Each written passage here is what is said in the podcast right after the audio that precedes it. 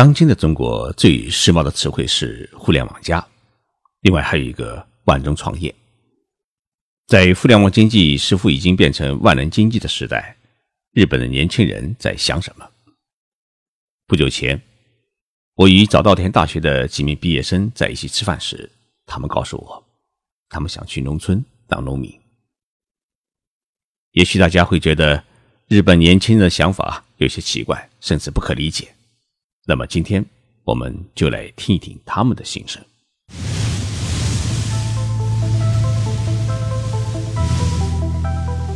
任你波涛汹涌，我自静静到来。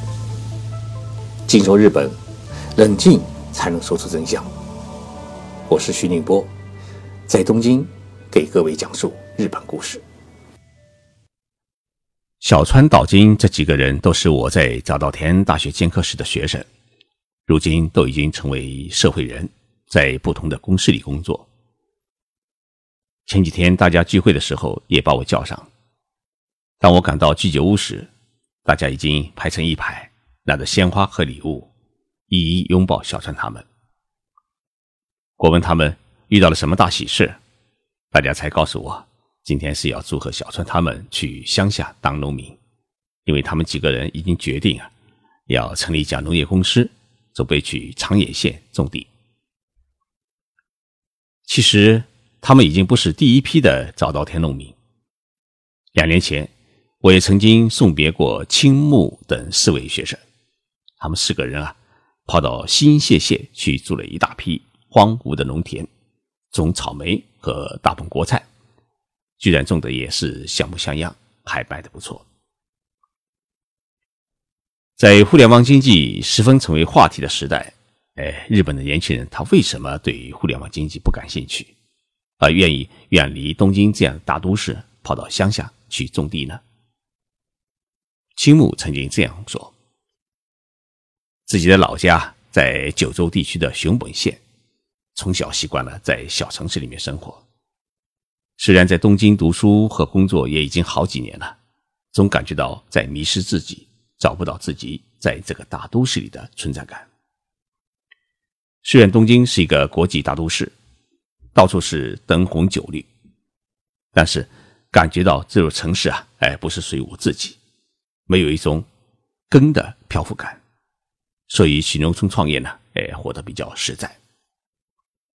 这是青木和他的伙伴们两年前离开东京的理由。那么。现在轮到小川岛津他们，么在一起谈创业的时候啊，我问了他们一个问题：为什么不留在东京搞互联网经济，而是去农村种地呢？小川他们的回答让我有些意外。他们说，日本的互联网产业啊已经十分发达，去年对经济的贡献度已经占到 GDP 的百分之三点七。市场规模也达到了二十万亿日元，因此互联网创业的难度啊是越来越大，风险也越来越高。岛津曾经在上海留学过两年，他跟我谈起自己对于中国互联网经济的看法。他说：“中国社会目前讲的互联网经济，实际上是指五个领域：一呢是电子商务，二是互联网金融。”三是即时通讯，四是搜索引擎，五呢是网络游戏。其中电子商务呢被认为是最适合年轻人创业的领域，因为它的投资少，成本低。但是岛津也说，在日本，大家对于互联网经济的看法与中国不同。日本只是把互联网经济看作是一种行销模式的创新，而不是把它看作是。可以包揽从生产到销售再到生产的万能经济，也就是说，没把互联网看作是一种新的经济模式，而只是把它看作一种新的行销手段。因此，日本的投资公司，呃，包括基金公司以及银行，都不愿意给互联网新企业投钱。年轻人也因此失去了对于互联网经济的兴趣。包括日本最大的互联网经纪公司软银集团，他现在不是热衷于去建一个日本版的阿里巴巴，而是集中投资太阳能发电、和机器人的研发制造。也就是说，软银集团现在看重的是实体经济，而不是虚拟经济，又更不是金融经济。而在中国，恰恰是打着互联网经济的旗帜，是最容易获得投资公司的资金和政府的奖金。这样呢，也就很容易导致年轻人一说创业就捧着电脑说事，而不是去运用自己的技术与技能去从事商品的研发制造的实体经济。为什么日本年轻人会认为互联网经济没啥前途？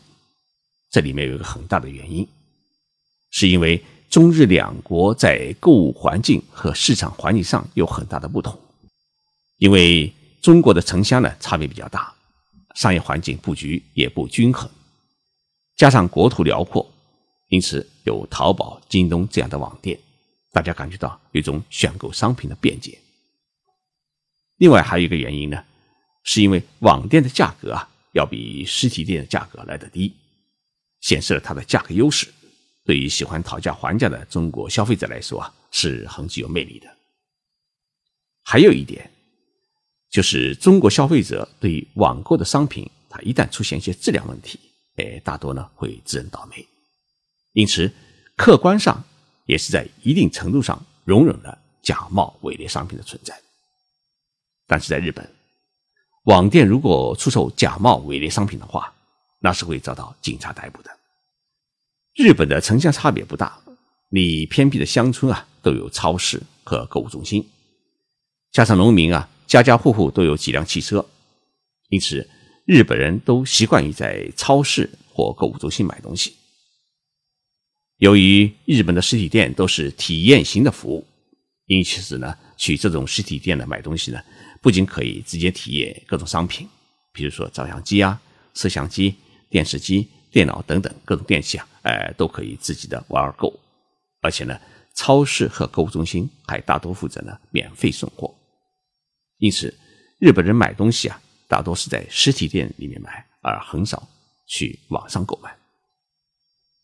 还有一个更为重要的原因是，日本的网店与实体店的那个商品价格。基本上是差不多，尤其是一些大型的电器商店，就像中国的呃苏宁啊、国美啊，它的网上网下的商品价格是一模一样，因此开网店呢没有太多的价格优势，在网上买东西贪不到便宜，只是享受一种购物的便捷。另外，由于日本的法律呢，哎，它的环境过于严谨，也不允许。企业和年轻人去碰触红线去创业，比如说，呃，滴滴打车在日本实行了三年，呃，最后是不得不退出市场，因为日本的出租车行业协会和日本的经济产业省认为，滴滴打车是破坏了出租车市场的秩序，并导致了黑车泛滥，它是黑车泛滥的罪魁祸首，在日本是绝对不能容许的。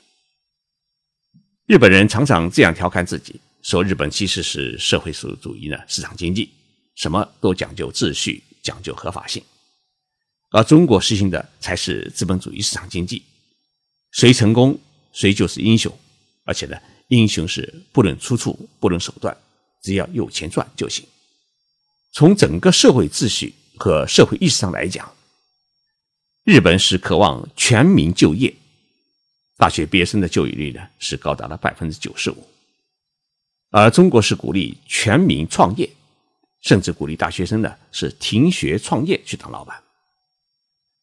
日本人是有钱才去创业，而中国人是没钱想到去创业。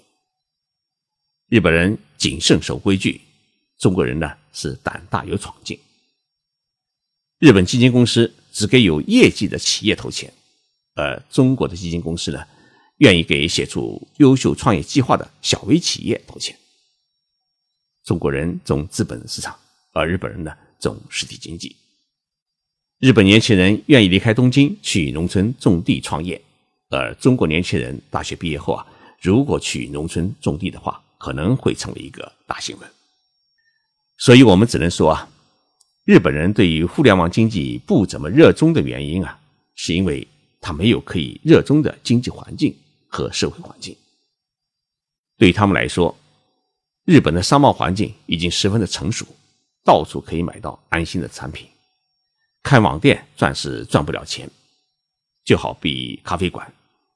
日本从一百多年前就已经开了不少的咖啡馆，现在的日本咖啡店的咖啡啊，最便宜的店只卖到一杯六块人民币。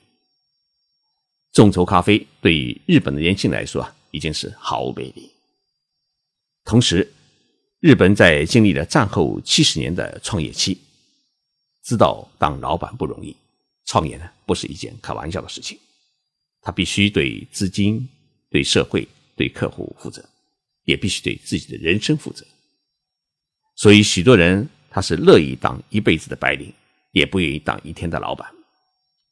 日本人创业的谨慎与惰性，也直接影响年轻人对于互联网经济创业的热衷。中国是一个发展中的国家，商贸环境呢还不完善，还有许多的机会。因此，互联网经济可以驱动市场。为大多数多数创业者呢带来利益，也必然会造就一大批优秀的年轻的企业经营者。日本社社会呢，虽然受美国商业文化的影响，但是资本运作和虚拟经济一直被认为日本社会呢认为是不靠谱的东西，唯有实业才能救国。